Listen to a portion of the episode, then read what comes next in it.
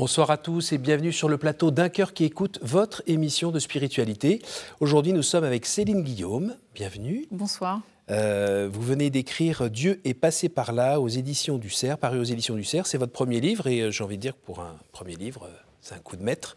vous avez réussi à, vous raconter et puis à raconter surtout l'action de Dieu dans votre vie. Ben, ça tombe bien, c'est un peu le thème de cette émission. je vais vous demander, ben, juste avant de le faire, de nous lire un extrait de texte de votre choix. Merci.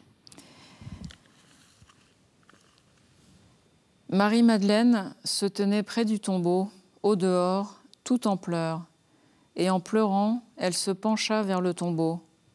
Elle aperçoit deux anges vêtus de blanc, assis l'un à la tête et l'autre aux pieds, à l'endroit où avait reposé le corps de Jésus. Il lui demande Femme, pourquoi pleures-tu? Elle leur répond On a enlevé mon Seigneur et je ne sais pas où on l'a déposé. Ayant dit cela, elle se retourna. Elle aperçoit Jésus qui se tenait là, mais elle ne savait pas que c'était Jésus. Jésus lui dit, Femme, pourquoi pleures-tu? Qui cherches-tu? Le prenant pour le jardinier, elle lui répond, Si c'est toi qui l'as emporté, dis-moi où tu l'as déposé, et moi j'irai le prendre. Jésus lui dit alors, Marie. S'étant retournée, elle lui dit en hébreu, Rabouni, c'est-à-dire Maître. Jésus reprend, Ne me retiens pas, car je ne suis pas encore monté vers le Père. Va trouver mes frères pour leur dire que je monte vers mon Père et votre Père, vers mon Dieu et votre Dieu.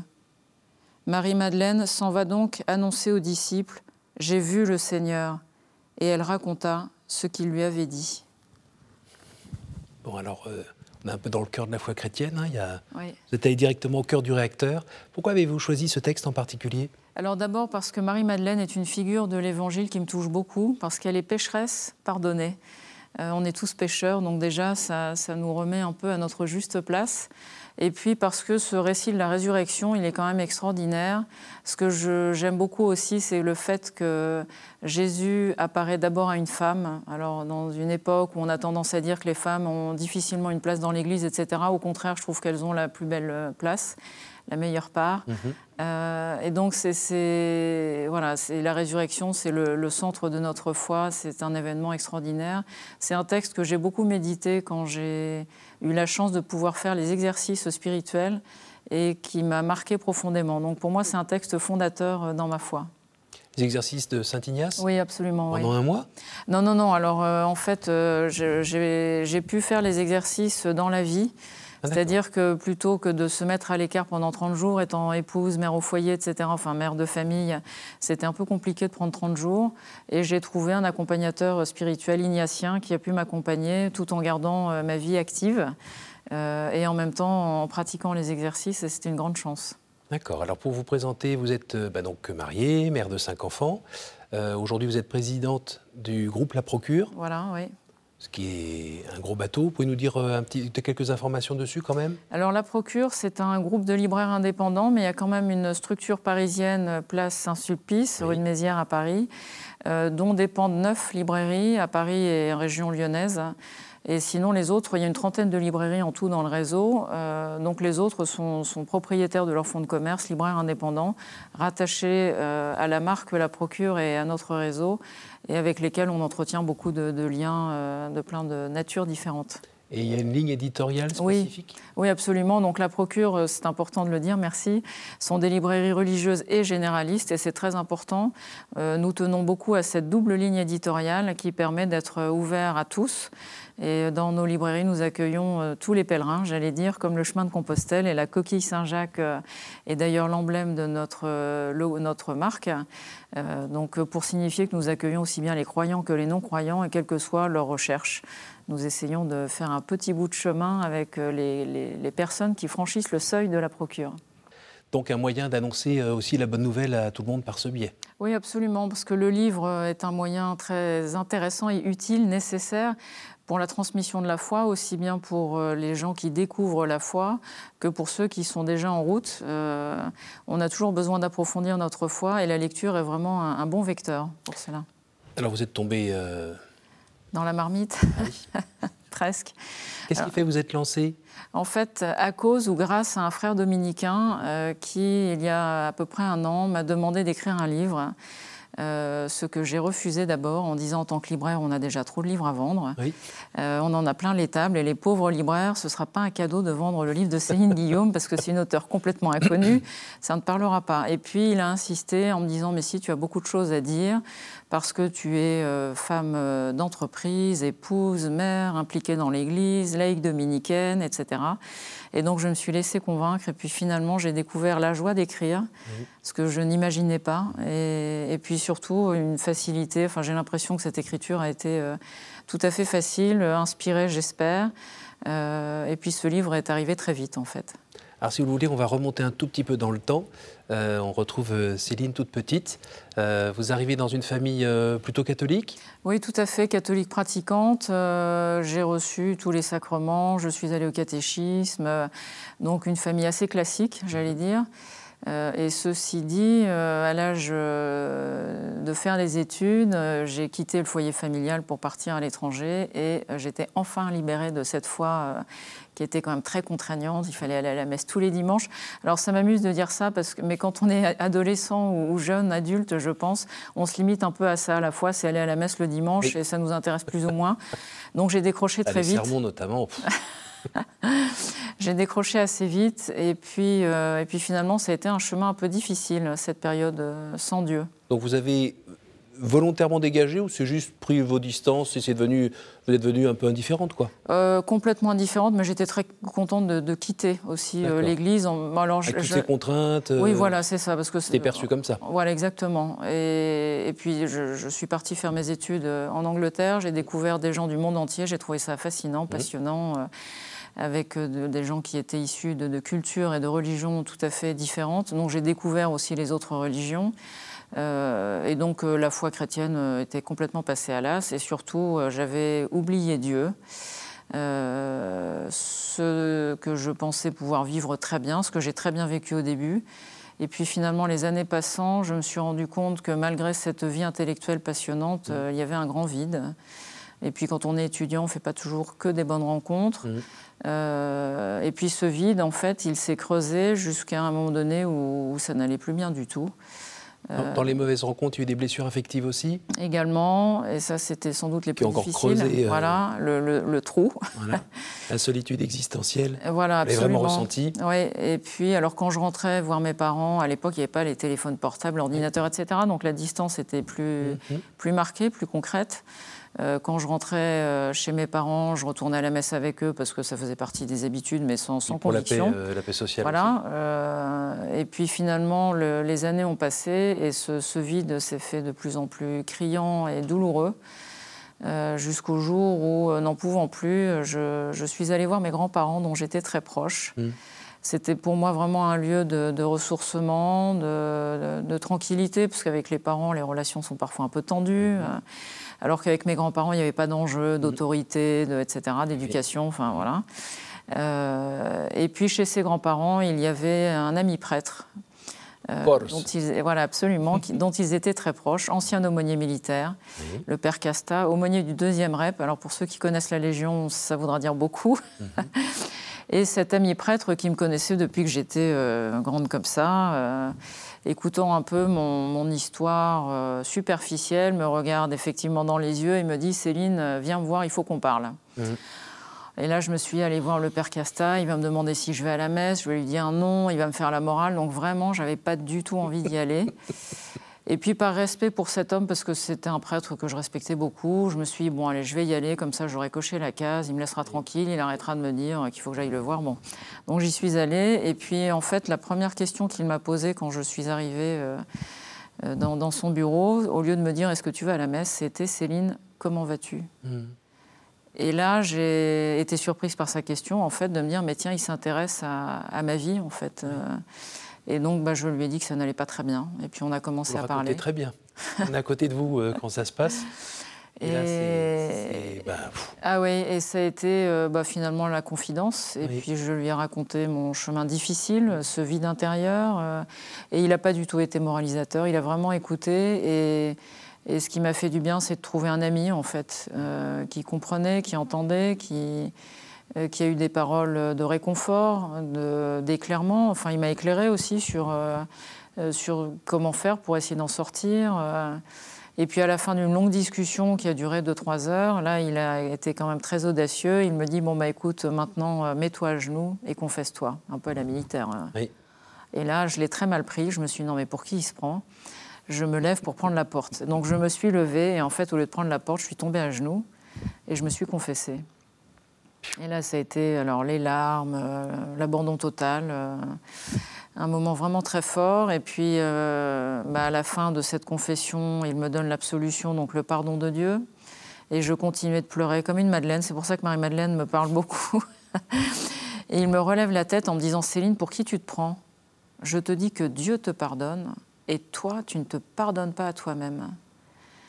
Et là, mes larmes ont séché tout de suite. J'ai senti un, cataclysme intérieur un, amour euh, énorme, difficile à décrire, euh, très profond, une, chaleur intérieure euh, vraiment dans le cœur, hein, quelque chose de très fort.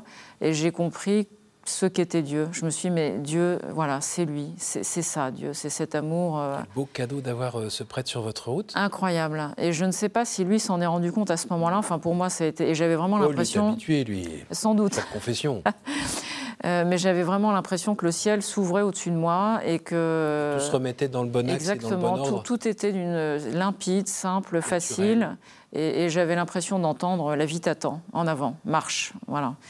Et, je me suis relevée, j'ai été mais euh, lavée de tout. Euh, et, vraiment, la vie était devant moi et m'attendait les bras ouverts et c'était merveilleux. Et donc, ça a créé un lien particulier avec ce prêtre qui est décédé depuis longtemps maintenant au niveau spirituel, parce qu'effectivement, pour moi, vraiment, Dieu est passé par lui euh, pour me révéler son amour. Et donc, c'est un moment très marquant dans une vie. il y a des gens parfois qui, qui par exemple, disent qu'ils n'ont pas envie de vivre de, conversion trop forte ou de, voir un miracle, parce que si on voit ça, euh, on va donner ça à Dieu, puis il va prendre ça. Euh.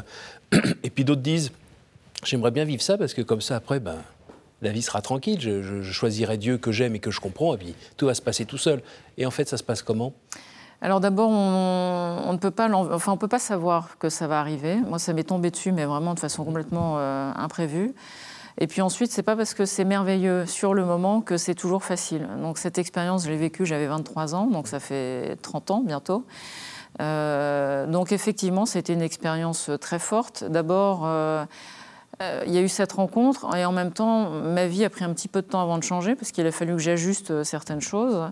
J'ai retrouvé une vie de prière, j'ai retrouvé vraiment la foi de façon extraordinaire, un goût pour aller à la messe incroyable. Mhm. Et je n'y allais plus par devoir, mais vraiment parce que j'avais besoin de rencontrer le Christ et que voilà, le Christ est présent dans, chacune des Eucharisties. Mhm. Euh, et très vite aussi, j'ai rencontré celui qui allait devenir mon mari. Et j'ai vraiment la, conviction que si je n'avais pas vécu ce moment fondateur euh, de foi, si je n'avais pas rencontré Dieu, je n'aurais sans doute pas reconnu mmh. cet homme, Christophe, comme étant mon futur mari. Et ce qui est étonnant aussi, c'est qu'au moment où je l'ai rencontré, je le raconte dans le livre, hein, c'était évident, c'était lui et pas un autre, c'était lui. Voilà. Et il se trouve que voilà, on est mariés depuis 27 ans, donc euh, c'est très bien. Euh, mais donc, pour revenir à la vie de foi, non, effectivement, c'est pas du tout un long chemin tranquille. Il y a des hauts et des bas, il y a beaucoup de bas. Et curieusement, j'ai l'impression que plus on avance dans la vie, plus les bas sont longs, mais plus on sait aussi qu'on en sort et que Dieu est toujours là. Euh, et donc, je pense que d'avoir. Ça permet de creuser sa foi? Oui, oui, oui. Et, d'arrêter de compter à nouveau encore sur euh, ses petites forces? Parce qu'il y a bah, toujours cette tendance-là aussi avec oui, alors, il Faut, il faut surtout pas compter sur ses forces. Et je pense que plus on en a conscience et, plus on traverse les déserts, euh, avec facilité, je ne sais pas, mais en tout cas avec confiance. Parce qu'on ne sait jamais quand on sort du désert non plus, hein, quand euh, c'est tout, tout sec et très aride, on ne sait pas où est la source. Enfin, on sait où est laissé le Christ toujours, mais on ne sait pas où est la prochaine oasis, disons. Euh, mais en même temps, d'avoir cette, vécu une expérience de foi aussi fondatrice, mm. Ça permet d'être convaincu que Dieu est toujours là et que même si je ne sens pas sa présence, même si j'ai l'impression d'être seul euh, dans l'existence, euh, en fait, euh, on sait qu'on traversera. Il y a une phrase, moi, qui m'inspire beaucoup, c'est Je t'aime, Seigneur, ma force. Mmh. Le Seigneur est ma force. Voilà, il est ma lumière et mon salut. Euh, je sais qu'il ne m'abandonne jamais, même si moi je regarde souvent ailleurs. Et ça, cette force-là, elle ne vient pas de moi, elle vient de lui. Donc grâce à lui et sa force, je sais que je traverserai. Et vous avez déjà hurlé une ou deux fois en lui demandant où il était quand même ou... Ah oui, oui, alors il répond pas toujours tout de suite, hein, mais, euh, mais d'attendre en fait. Tout à fait comme on veut. Voilà, c'est souvent euh, imprévisible, encore une fois. Et il y a une figure qui m'inspire beaucoup et je pense qu'il doit beaucoup inspirer tout le monde, c'est la Vierge Marie au pied de la croix.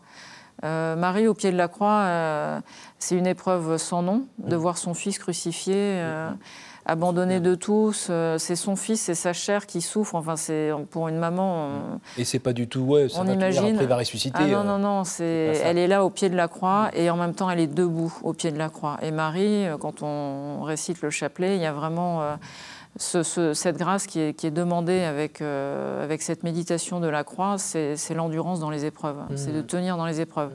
Et pour moi, Marie, quand c'est très dur, je m'accroche à Marie et je me dis, bon, toi, tu as tenu, et puis tu as découvert, tu as, tu as, vécu la résurrection. Donc, euh, donc avec Marie, on traverse beaucoup d'épreuves aussi. il y a autre chose aussi qui était euh, une sorte de petit verre qui était, euh, j'ai envie de dire, dans le fruit. Et, qui, vers, je crois, vers la cinquantaine, au début de la cinquantaine, a, a finalement pris trop de place ou, s'est libéré, je ne sais pas comment dire, c'est à vous de le dire. C'est un accident qui vous est arrivé quand vous étiez gamine, 6 mmh, ans mmh. Oui, alors effectivement, c'est un traumatisme euh, terrible. C'est toujours difficile d'en parler, même si aujourd'hui euh, j'ai beaucoup grandi par rapport à, ce traumatisme. La parole s'est un peu libérée aussi. Euh, complètement, voilà. Donc, effrayante d'ailleurs. Il faut oser le dire, mais j'ai vécu donc un abus sexuel quand j'avais 6 ans d'un homme qui était marié plusieurs fois. Enfin, il était marié, moi cet abus a eu lieu plusieurs fois. Donc c'est une expérience horrible. Ah euh, et malheureusement, beaucoup de gens, et je me rends compte que beaucoup de gens ont été victimes d'abus. Euh, heureusement, la parole se libère et on en parle. On a beau le savoir, mais moi, il m'a fallu 45 euh, ans avant de pouvoir en parler. Et, vous l'aviez toujours en tête ou c'était complètement... Alors j'ai vécu ce qu'on appelle une amnésie traumatique pendant des années, mais ça fait quand même... ça m'est revenu à l'esprit de façon très violente quand j'avais à peu près 30 ans. Et, c'était en lien avec l'âge de vos enfants? Je ne crois pas, non, parce qu'ils étaient trop petits encore. Non, non, c'était lors d'une discussion avec des amis euh, où chacun parle de, de ses phobies, en fait. Alors, euh, peur des araignées, enfin des choses très anodines. Et puis, en fait, je leur dis, moi, j'ai peur des escaliers. J'aime pas les escaliers pas éclairés. Et puis, voilà, j'ai une amie qui me dit, bah, tu as dû vivre quelque chose dans un escalier quand tu étais petite. Et là, bam La lumière s'est L'explosion. L'explosion. Euh, tsunami intérieur. Donc évidemment, j'ai rien dit et j'ai remis un gros couvercle dessus. Sauf que la mémoire étant revenue, après, c'est comme un serpent de mer. Euh, qui, qui, va, qui vient, et on a beau à chaque fois essayer de remettre le couvercle, en fait, ça vous saute à la figure euh, de façon imprévue. Et c'est ça qui est difficile, c'est qu'on ne le contrôle pas, on ne maîtrise pas. On a beau avoir toute la volonté qu'on veut, ça ne suffit pas. Jusqu'à ce que la, parole puisse enfin se dire et je pense que c'est la seule façon de, se mettre en route sur un chemin de guérison, c'est la parole. Et d'ailleurs, vous le dites très bien aussi, c'est la parole aussi dans le cadre de la famille, dans le cadre du couple, avec les enfants en âge d'entendre, évidemment, mm, mm. qui fait que, euh, à la rigueur, ça, ça, pacifie tout le monde. Là où on a peur soi-même de ouais. fiche le bazar, et en fait, les enfants, vous le dites, hein, les enfants euh, tout à coup disent oui, ben ok, je comprends mieux des trucs quoi. Oui, oui c'est ça. En fait, ce que j'appelle les éléphants bleus euh, prennent beaucoup de place dans le non-dit et l'inconscient. Mm. Euh, je pense que c'est le propre des secrets de famille qu'on cache. Mm. Euh, c'est que inconsciemment, dans l'esprit des membres d'une famille, ça prend énormément de place. Et tant ça que fait du bazar. Exactement, et ça peut causer vraiment des troubles profonds de personnalité, de... un mal-être terrible, et, personne ne comprend pourquoi parce qu'on ne fait pas le lien. pas la clé. Non, c'est ça. Mm. Et le jour où cette clé est donnée, bah, finalement, ça, ça apaise, ça apporte beaucoup de, sérénité, de, euh, oui, de paix, puis ça, ça relie les liens en fait. Enfin, ça resserre les liens. Euh, je découvre que quand on ose parler, finalement, il y a plus d'amour. On, pointe le mal, on, ose le dénoncer, le dire. Et c'est une façon de, faire grandir l'amour aussi. Et c'est vraiment pour un très grand bien. Mm. Donc ça demande un certain courage, euh, une certaine force. Et je pense que vraiment Dieu m'a donné ce, courage et cette force euh, de pouvoir en parler, d'y faire face de pouvoir avancer aussi dans un chemin de guérison. Et ça, il, faut, le dire, grâce à un accompagnement euh, psychologique. Mhm. Euh, il ne faut pas en avoir peur, au contraire, il y a vraiment des, méthodes d'accompagnement qui sont remarquables. Ben oui, parce que là, on est victime de, de ces passions, là, on peut le dire. et on est coincé en fait. Oui, on a besoin d'aide. Absolument. Et c'est pas là où parfois on a une petite voix qui dit qu'on est un petit peu faible, on n'a pas assez de volonté ou autre. C'est pas du tout de cet ordre-là. Non, non, non, pas du tout. Puis alors moi, la force, il y a longtemps que j'ai compris qu'elle venait pas de moi, qu'elle venait de Dieu. Donc euh, se dire moi avec mes petits bras, euh, rien du tout, ça. Mm. Euh, donc avoir besoin des autres, en fait, il n'y a pas de honte à avoir besoin des autres, au contraire. Mm. Et je pense que les autres nous regardent aussi avec plus de compassion quand on ose admettre qu'on est fragile, on est faible, mm. qu'on a, on peut pas tout faire. Surtout quand ça se voit pas tout de suite. Hein. ouais, absolument. Là, quand vous arrivez là avec euh, votre famille, vos cinq enfants, votre métier, votre formation en droit, l'impression que, tout va bien. En fait, ça, nous rappelle qu'il faut se méfier des apparences. Oui, absolument. Les gens qu'on croise, euh, c'est plus compliqué que ça. Oui, c'est ça. On ne sait jamais ce que les gens vivent ou ce qu'ils traversent ou ce qu'ils portent dans, leur fort intérieur. Euh, et je, sais que ce livre, avec ce chapitre, bouleverse beaucoup de personnes, notamment dans mon entourage, parce qu'il y a beaucoup de gens, enfin personne n'était au courant en fait. Hein, dans ma propre famille. Alors euh, évidemment, j'en ai parlé à mon mari et mes enfants avant de, l'écrire dans ce livre. Euh, plus j'en parle aussi, plus je me rends compte que c'est facile d'en parler. Et la raison pour laquelle j'en parle, c'est parce que j'ai découvert malheureusement qu'en en parlant, il y a un certain nombre de personnes qui n'avaient jamais osé en parler elles-mêmes, ayant vécu quelque chose de similaire il y a aussi très longtemps. Et beaucoup. Et beaucoup. Et beaucoup. Enfin, il y a des moments où c'est vraiment affolant ces chiffres-là. Et on a envie de mettre ses propres enfants euh, sous verre. Oui. Ce qui n'est pas la vie non plus. Non, c'est ça. Il faut mm. aussi euh, garder confiance, mais je pense qu'il faut être aussi vigilant et ne pas se faire des idées toutes faites trop vite sur qui que ce soit. Mm, mm. Ça demande aussi une certaine humilité parce que, parce qu'encore une fois, on est fragile et que je ne sais pas ce que les autres portent, mais peut-être qu'ils portent des, souffrances. Euh, Eux-mêmes, qui n'ont pas pu gérer, qui euh, peuvent sortir sous cette forme-là en agressant d'autres. Ce qui est. voilà. Et votre engagement avec la famille dominicaine, il date de quand et Qu'est-ce que ça change dans votre vie? Alors j'ai découvert euh, les dominicains grâce à la procure au tout départ, en 2000, euh, ou même avant, non, en fait avant, par les éditions du Cerf. D'accord. Euh, et puis très vite, en fait, j'ai senti des affinités spirituelles. Donc très vite, j'ai lu La vie de Saint-Dominique, plein d'écrits de, grands dominicains, dominicaines. Et, plus j'avançais dans, la découverte de cet ordre, et plus je, m'y sentais, voilà, je m'y sentais bien. Mm. Jusqu'au jour où j'ai lu un livre de Timothy Radcliffe, qui a été le maître de l'ordre dans les années 2000, dans un livre qui s'appelle Je vous appelle ami, mm. et dans lequel il cite la devise de l'ordre qui est Veritas, la vérité, et, c'est quelque chose qui m'a vraiment euh, tout de suite parlé énormément. Et donc ensuite, j'ai voulu mener un, cheminement pour pouvoir m'engager dans cette famille dominicaine.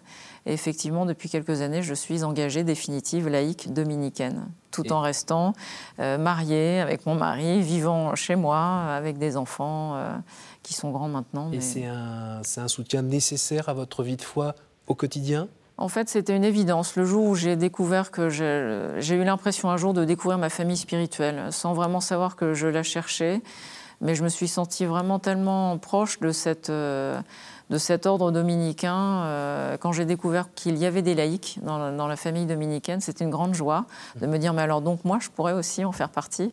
Et oui. et, et c'est vraiment euh, une aventure magnifique, et alors qui permet de grandir dans la foi toujours, parce qu'il y a plusieurs piliers dans, dans l'ordre et dans les engagements que l'on prend. Il y a la prière, il y a l'étude. Euh, l'étude pour euh, continuer de se former sans cesse et grandir dans, la foi et dans les sujets qui, euh, qui animent notre, notre temps, donc mhm. la société d'aujourd'hui en 2022. et puis la fraternité et le tout pour la prédication et l'annonce de la parole de Dieu. Tout un programme. Voilà, exactement. Il y a encore de quoi faire. Oui, oui, oui. On arrive au temps des cartes. Je vais vous demander de m'en piocher une, s'il vous plaît.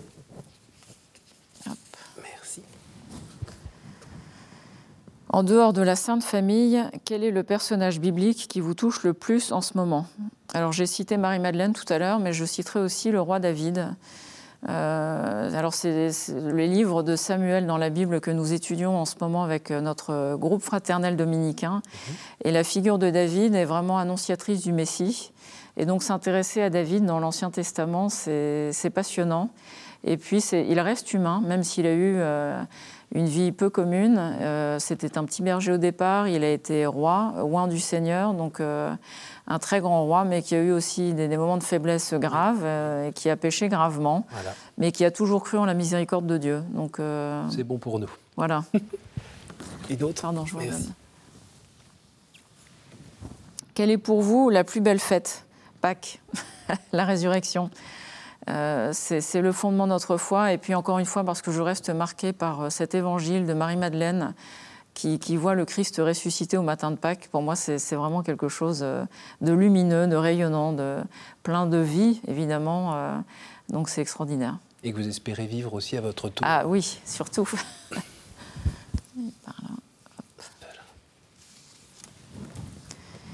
Quelle image vous faites-vous du paradis? Beaucoup de joie. Euh, j'ai vraiment cette phrase de l'Évangile euh, Serviteur bon et fidèle, entre dans la joie de ton maître. Et pour moi, c'est la phrase que j'espère entendre euh, quand j'arriverai là-haut. Que le Seigneur, en me voyant, puisse dire Entre dans la joie de ton maître. Voilà. Bon, merci beaucoup. Merci beaucoup d'être venu nous voir. Merci à vous. de nous partager ben, ce qui vous permet d'avoir ce joli regard. merci et euh, je rappelle le titre de votre livre Dieu est passé par là aux éditions du Cerf, où euh, bah, vous nous partagez votre chemin de foi et euh, votre chemin aussi de maman, d'entrepreneur et autres, mais voilà ce, cœur de votre vie qui fait que ben voilà vous êtes là. Merci à vous. Merci beaucoup. Merci à vous tous pour votre fidélité. je vous invite à retrouver cette émission si vous le voulez, si vous l'avez pris en cours sur notre site www.ktotv.com. Merci à toute l'équipe qui a permis de réaliser cette émission et euh, un salut à ceux qui nous écoutent sur différents supports. Et je vous donne rendez-vous la semaine prochaine, même heure, même endroit.